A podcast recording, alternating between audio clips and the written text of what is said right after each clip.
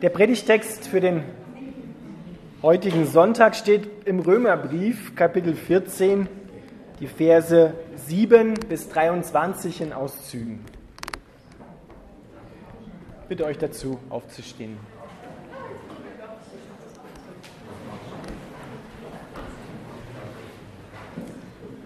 Der Apostel Paulus schreibt, denn wir gehören nicht uns selbst, ganz gleich, ob wir leben oder sterben. Wenn wir leben, leben wir, um dem Herrn Freude zu machen, und wenn wir sterben, sterben wir, um beim Herrn zu sein. Ob wir nun leben oder sterben, wir gehören dem Herrn. Denn Christus ist ja gestorben und wieder lebendig geworden, um Herr über alle Menschen zu sein, über die Toten und über die Lebenden. Warum verurteilst du einen anderen? Warum siehst du auf einen anderen Bruder und eine andere Schwester herab? Wir alle werden einmal vor dem Richterstuhl Christi stehen. Denn in der Schrift heißt es, so wahr ich lebe, sagt der Herr, jedes Knie wird sich vor mir beugen und jeder Mund wird mich bekennen. Ja, jeder von uns wird sich persönlich vor Gott verantworten müssen. Deshalb urteilt nicht mehr übereinander, sondern lebt so, dass ihr niemanden behindert und keinen vom Weg Gottes abbringt. Und wenn durch das, was du tust, das Gewissen eines anderen belastet wird, so handelst du nicht aus Liebe, wenn du es trotzdem tust. Lass es nicht so weit kommen, dass ein anderer, für den Christus gestorben ist, durch dein Verhalten zu Fall kommt. Du selbst handle so, dass du es allein vor Gott verantworten kannst und übertrage deine Ansichten nicht auf andere Menschen. Glücklich ist der, der sich nicht selbst für etwas verurteilen muss, das er für sich gut heißt. Aber wenn jemand unsicher ist, ob er etwas tun darf oder es nicht tun darf, der ist damit verurteilt. Es geschieht nicht im Glauben an Gott und was nicht im Glauben geschieht, ist Sünde. Lieber Vater im Himmel, segne du dein Wort an uns. Amen. Ihr dürft wieder Platz nehmen.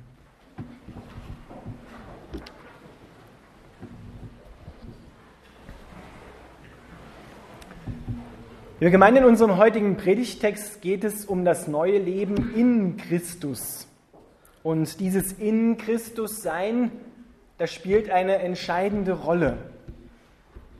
Um das etwas deutlich zu machen, habe ich noch etwas anderes mitgebracht. Vielleicht kennen das manche, ist eine Matroschka, kommt so aus dem russischen Bereich. Und die haben eine Eigenart, diese Matroschken, diese Puppen.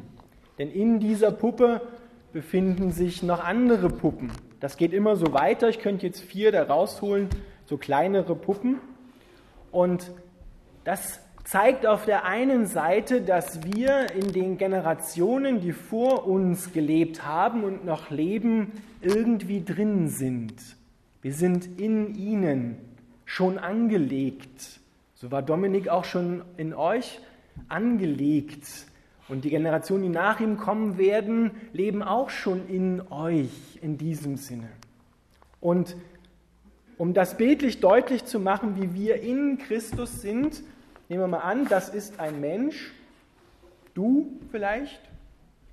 Und wenn du in Christus bist, dann bist du in ihm drin, im wahrsten Sinne des Wortes, in diesem Lebensraum Christus. Und das ist nicht eng und dunkel und kalt, sondern das ist das Leben, die Freude, sodass der Psalmbeter im Alten Testament sagen kann, du stellst meine Füße auf weiten Raum. Und dieses, dieser weite Raum ist genau das Gegenteil, gefühlsmäßig gesehen, von dem, wo wir uns manchmal gefangen fühlen, wo wir uns behindert fühlen, gelähmt fühlen, weil wir nicht weiter wissen, weil wir uns Sorgen machen. Genau das Gegenteil davon frei sein. In Christus ist Freiheit, in Christus ist das Leben. Aber die Menschen können sich natürlich entscheiden. Sie können sagen, ich will hier nicht drin sein in Christus, sondern ich möchte mein Leben alleine leben, ohne Christus. Aber was passiert dann? Dann ist in Christus ein Platz frei, und zwar dein Platz ist frei in Christus. Du fehlst dann da. Und Gott möchte, dass du diesen Platz einnimmst, weil er möchte dir seine Liebe schenken. Und der Apostel Paulus sagt, wenn wir in Christus sind, geschieht dir im Leben oder erfährst du im Leben deinen Alltag und alle Situationen in Christus? Alles, was du erlebst, worüber du dich freust, was du mit deinen Freunden teilst, deine Liebe, die du weitergibst und empfängst und was du auch erleidest, das passiert in Christus, in diesem Lebensraum. Das heißt, Gottes Arm ist nie zu kurz, dich dort zu finden, wo du glaubst, ich bin verloren. Gottes Arm ist nicht zu kurz, um die freudigen Ereignisse in deinem Leben mit dir zu teilen. Es gibt keine Situation, keine Krise, die noch so tief sein mag aus unserem Empfinden heraus, wo Gott nicht hinkommen kann in seiner Liebe und sie verwandelt in Leben. Das tut er, weil wir in ihm sind. Und dieses in ihm, das kann man auch mit dem Wort Eigentum übersetzen. Manche Leute haben Schwierigkeiten mit dem Wort Eigentum. Weil Eigentum möchte man ja nicht sein von jemand anders. Das klingt so nach, der diktiert mir mein, äh, seinen Willen auf und ich muss, dann, ich muss dann tun, was er will, auch gegen den Strich, auch gegen das, was ich für richtig und gut halte.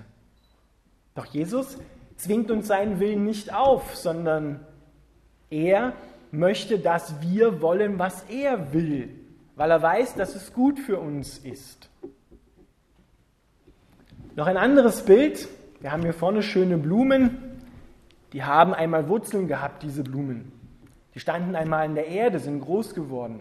Und wenn sich so eine Blume mal sinnbildlich entscheidet und sagt, ich will nicht mehr in der Erde sein, in diesem blöden Blumentopf oder in, in der Erde, wo ich aufgewachsen bin, sondern ich mache mich jetzt auf und erkunde die Welt ohne Wurzeln, ohne Erde, ohne Wasser, ohne Nährstoffe. Und jeder kann sich jetzt ausrechnen, was da passiert. Nach ein paar Tagen sind die Blumen weg, jetzt sind sie noch schön. Mit einem Menschen ist es genauso. Wenn er nicht aus der Liebe aus Gott heraus lebt, hat er keine Wurzeln. Wenn er nicht in Christus ist, dann ist er außerhalb der Liebe, außerhalb des Lebens. Dann ist er, um dieses Wort einmal so zu gebrauchen, selbstständig auf sich geworfen. Und dann fangen wir an, und jetzt kommen wir zu unseren Punkten, dann fangen wir an, Selbstbestätigung zu suchen. Weil irgendwie brauchen wir das ja, eine gewisse Bestätigung, ein Ja zu unserem Leben. Und das müssen wir machen, indem wir andere Menschen beurteilen. Positiv ausgedrückt oder negativ, wie Paulus es sagt, verurteilen. Uns Menschen zurechtstutzen und Punkte vergeben und zwar für das, was sie getan haben, an guten Dingen und aber auch an negativen Dingen. Ihr habt jetzt alle rote und grüne Punkte vergeben. Die roten Punkte sollen einmal dafür stehen, was der andere an negativen Dingen getan hat. Und die grünen Punkte für das, was richtig war. Wir alle tun in den Augen anderer Menschen auch in unseren Augen selber Dinge, die wir für gut erachten und die wir für schlecht erachten. Und vergeben dann so geistlich gesehen Punkte und sagen, oh, der wieder, guck dir an, wie der aussieht und was der redet und was er getan hat, ja, kriegt einen roten Punkt. Und wenn er sich dann entschuldigt, kriegt er einen grünen Punkt, ist er wieder gut. Ja? Und so sind wir manchmal die Menschen, die stark sind, die die Freiheit haben, Dinge mitzumachen ja, zum Beispiel lade eine Gruppe von Freunden ein ins Kino und, und möchte mir einen Film ab 18 anschauen. Zum Beispiel. Und da gibt es jemanden drunter, der sagt, na, ich, ich, ich kann eigentlich, der für sich sagt, noch nicht laut, für sich sagt, ich kann solche Filme eigentlich nicht sehen. Aber um dazuzugehören zu dieser Gruppe und äh, die Anerkennung von den anderen zu kriegen, gehe ich halt mit. Aber im Lauf des Films merkt er, Mann, bin ich blöd, dass ich überhaupt mitgegangen bin. Ich wusste, dass der Film schlecht ist. Und dann im Nachhinein treffen die sich vielleicht noch in der Gaststätte oder auf dem, auf dem Getränk. Und dann findet derjenige immer mehr Punkte, warum er hätte nicht mitgehen sollen. Dann sagt der andere vielleicht noch was und er sieht das alles unter dieser Brille. Und dann fängt er an, den anderen zu verurteilen und sich zu verurteilen. Ja, man kann die Punkte auch sich selber aufkleben. Rot oder grün.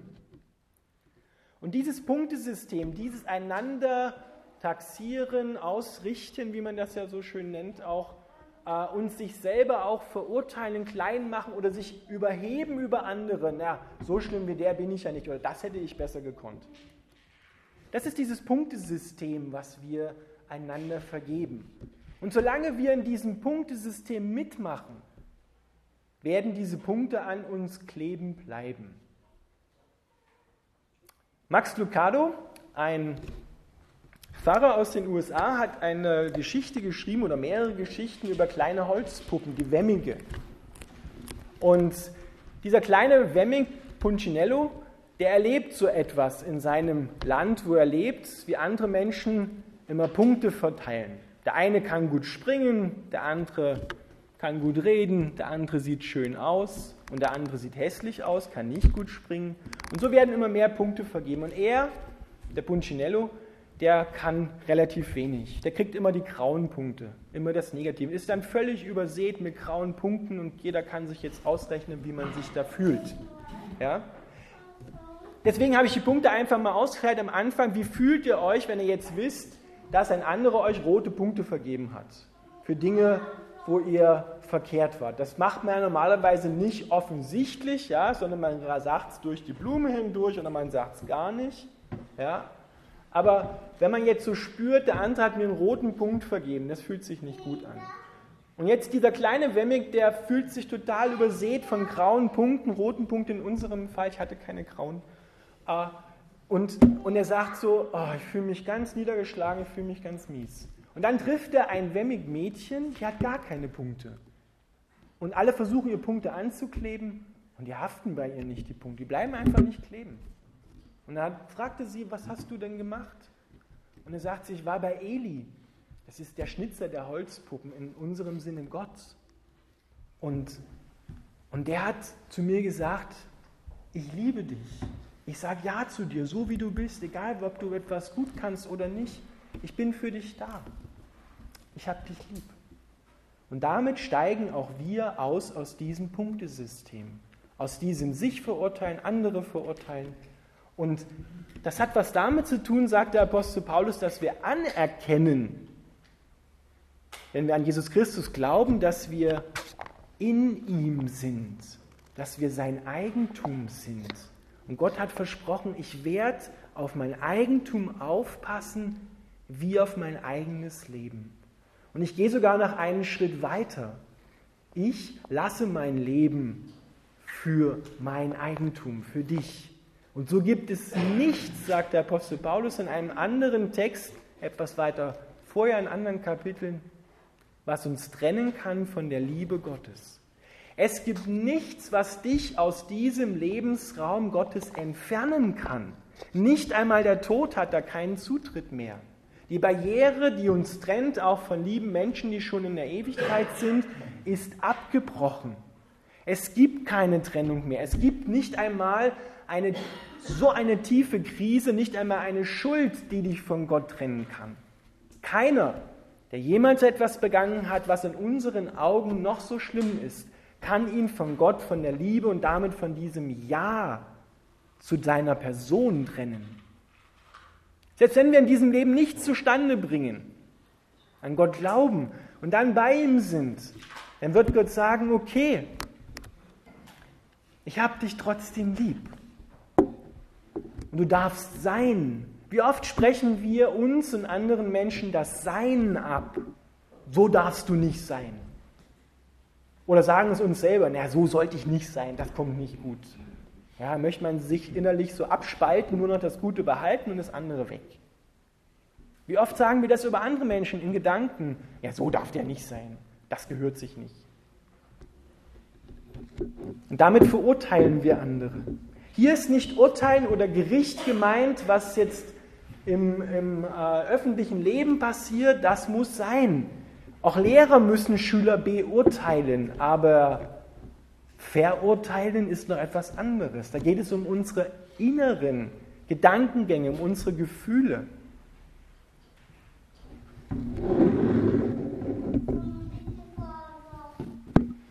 Der Apostel Paulus geht sogar noch einen Schritt weiter und sagt, wenn einer, das Beispiel vorhin genannt mit dem Kinofilm, etwas mitmacht, einen faulen Kompromiss eingeht, um der Anerkennung willen, um des Lobwillens, um an der, um an der Gruppe teilzunehmen, der verurteilt sich letzten Endes selber und das kommt ja dabei heraus. Und wenn wir es in Dinge auf Glauben hin sehen, dann ist die Vertrauensbeziehung zu Gott und zu unseren Mitmenschen gestört. Hier geht es nicht darum, dass wir eine Leistung bringen vor Gott und vor unseren Mitmenschen. Dann würden wir in diesem Punktesystem leben. Du hast eine gute Leistung verbracht, dafür gibt es einen grünen Punkt, eine schlechte einen roten Punkt. So funktioniert das bei Gott nicht, Gott sei Dank. Das bringt unser Leben wirklich zur Ruhe. Das befriedet unser Leben, weil da können wir aussteigen aus diesem Urteilssystem. Denn wenn ich danach lebe, dann versuche ich immer, mich anzustrengen, um bei den anderen anzukommen und mich gut zu stellen und gehe dabei eigentlich faule Kompromisse ein. Und da sagt Paulus, wenn du das Maß des Glaubens, was dir Gott gegeben hat, das Maß des Vertrauens überschreitest, dann kommst du in diese Zone, wo du andere und dich selber verurteilst und letzten Endes sogar Gott verurteilst. Deshalb, wir haben eine Verantwortung für uns selber, vor allem vor Gott. Deswegen sagt der Apostel Paulus, keiner, der von Gott gerichtet wird, und ich sage gleich, um welches Gericht es da geht, der gerichtet wird, hat das Recht oder das Vermögen, andere Menschen zu richten. Nicht, nicht beim Gericht in Oberwart, sondern wir sind jetzt bei dem Gericht, was wir vollziehen in anderen Menschen. Ja? Keiner hat das Recht. Weil Gott allein das Recht hat zu richten. Und sein Richten ist immer aufrichten. Hier geht es um den Preisrichter. So kann man das griechische Wort, was dort steht, für Richterstuhl auch übersetzen. Denn Christen in Christus sind bereits gerichtet zwischen Leben und Tod, zwischen bei Gott sein und weggehen von Gott. Sie sind ja schon in Gott, in Jesus. Das Gericht ist am Kreuz vollzogen worden. Und jeder, der dieses Gerichtsurteil annimmt, dass Gott für meine Schuld, für meine Zielverfehlung gestorben ist. Und was war Zielverfehlung? Zielverfehlung war, dass wir uns weigern, uns lieben zu lassen und andere Menschen und Gott zu lieben. Das ist das Ziel Gottes mit einem Menschen. Dass du bist hier, weil du lieben lernen sollst. In allen Punkten lieben lernen. Und wer sich da verweigert, der hat sein Ziel verfehlt. Da geht es gar nicht darum, dass du mal jemand anders etwas äh, an den Kopf geknallt hast, dass du mal gelogen hast. Darum geht es nicht. Das wäre wieder das Punktesystem.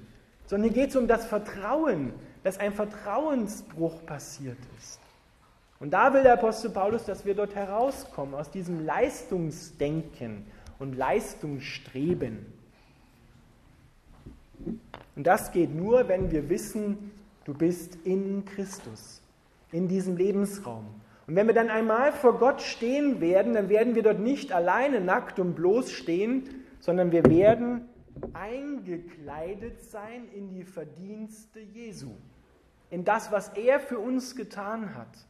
So wie ich heute einen Talar anhabe, so ziehen wir dann das Festkleid an, von dem die Bibel spricht. Das sind die Verdienste von Jesus.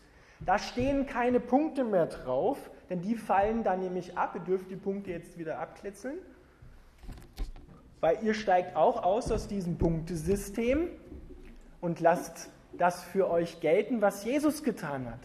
Und da auf diesem Kleid würde dann stehen, du bist gerechtfertigt, du bist gewollt, du bist geliebt, du bist geheiligt, du bist in meinen Augen wertgeachtet.